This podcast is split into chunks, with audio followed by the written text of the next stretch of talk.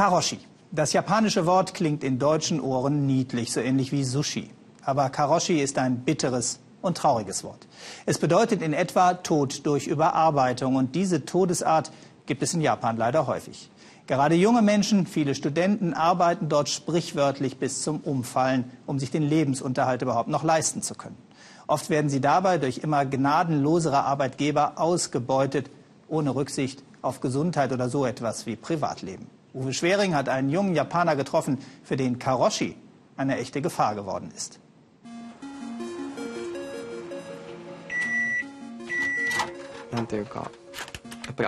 Ich schlafe erst vormittags nach der Arbeit. Nachts bin ich wach. Alles verschiebt sich. Ich lebe in einer anderen Zeit. Der Schlafmangel ist extrem. Deshalb bekomme ich manchmal Probleme in der Prüfung. Und die Arbeit wird immer mehr, Jahr für Jahr. Aber der Stundenlohn bleibt gleich. Da fühle ich mich betrogen.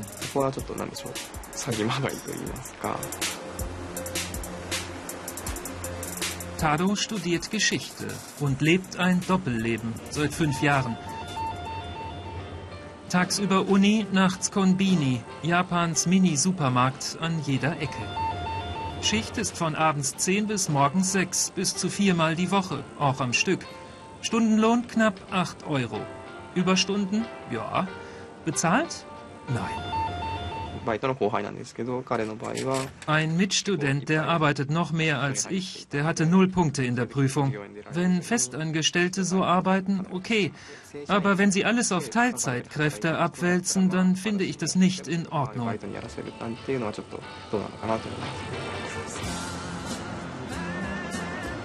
Japan. Arbeitsplatzgarantie, stetig steigender Lohn, üppige Pension. Gibt's kaum mehr. Aus, vorbei. Die Wirtschaft sieht dahin. Gute Jobs sind rar. Not sucht Gelegenheit und findet Ausbeutung. In Dienstleistung, Gastronomie, Einzelhandel. Fast 40 Prozent schuften schon ohne festen Vertrag. 20 Millionen Japaner, wie die Roboter, oft bis zum Umfallen. Kota Watanabe, tot mit 24. Frühmorgens prallt er mit dem Moped gegen einen Strommast, völlig erschöpft, nach einem 22 Stunden Arbeitsexzess. Die Mutter sagt, der Wahnsinn habe schon ein halbes Jahr lang getobt. Im Schnitt mehr als 100 Überstunden pro Monat.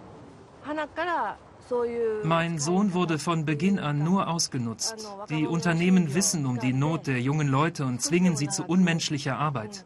Dann werfen sie sie weg, ich glaube, das hat Methode. In Japan ist Geduld eine Tugend. Das galt auch für Kota. Auch ich habe ihn so erzogen.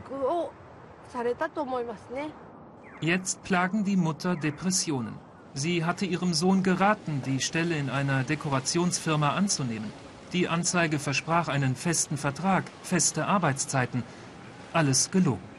Frau Watanabe zieht nun vor Gericht, damit es, wie sie sagt, nicht noch mehr Opfer gibt. Ihr Anwalt rechnet vor und diagnostiziert einen Sklavenjob. Ich habe hier die Gesamtarbeitszeit im Monat vor Kotas Tod. Er hat 130 Überstunden gemacht. Wenn das Gericht das bestätigt, wäre das dem Gesetz nach Karoshi, Tod infolge von Überarbeitung. Und die Unfallursache wäre bewiesen. Die Mutter klagt auf Schmerzensgeld. Doch viel lieber hätte sie ihren Sohn zurück.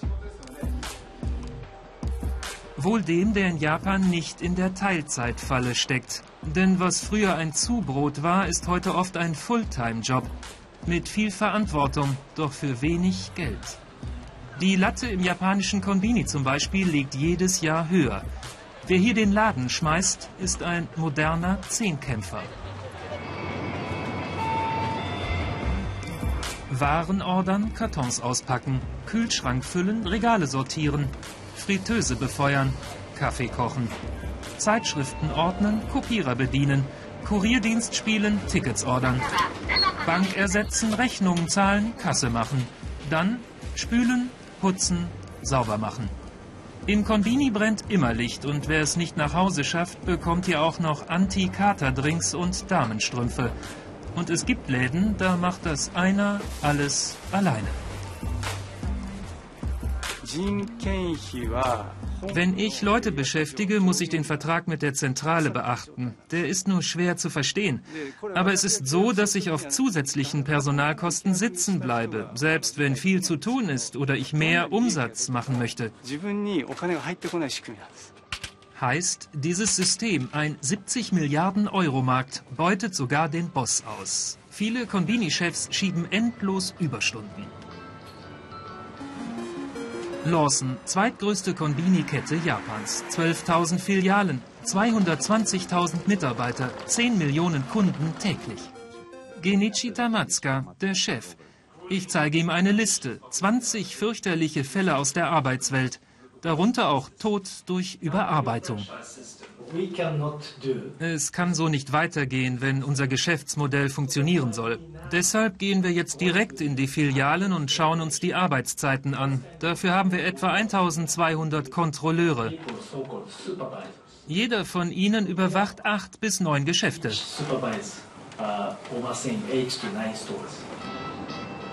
Und er durchwacht die Nacht. Tado, der Student. Japan läuft Gefahr, eine ganze Generation zu verlieren an Teilzeitjobs. Schlecht bezahlt, später verarmt, unverheiratet, kinderlos. Ein Teufelskreis. Denn die größte Sorge, der Bevölkerungsschwund, wird sich so noch verschärfen. So um 3, 4 Uhr ist es am schlimmsten. Ich bin dann so müde, da kann ich kaum noch stehen. Hinten im Laden hängt ein Zettel mit einer Notrufnummer bei psychischen Problemen. Ich nehme an, solche Leute gibt es. Wenig später ist Schluss. Um 6 Uhr früh hat ihn die Schicht endlich geschafft. Heute habe ich erst nachmittags ein Seminar. Ich schlafe also bis gegen Mittag. Ich bin sehr müde und habe noch nichts vorbereitet. Es ist anstrengend.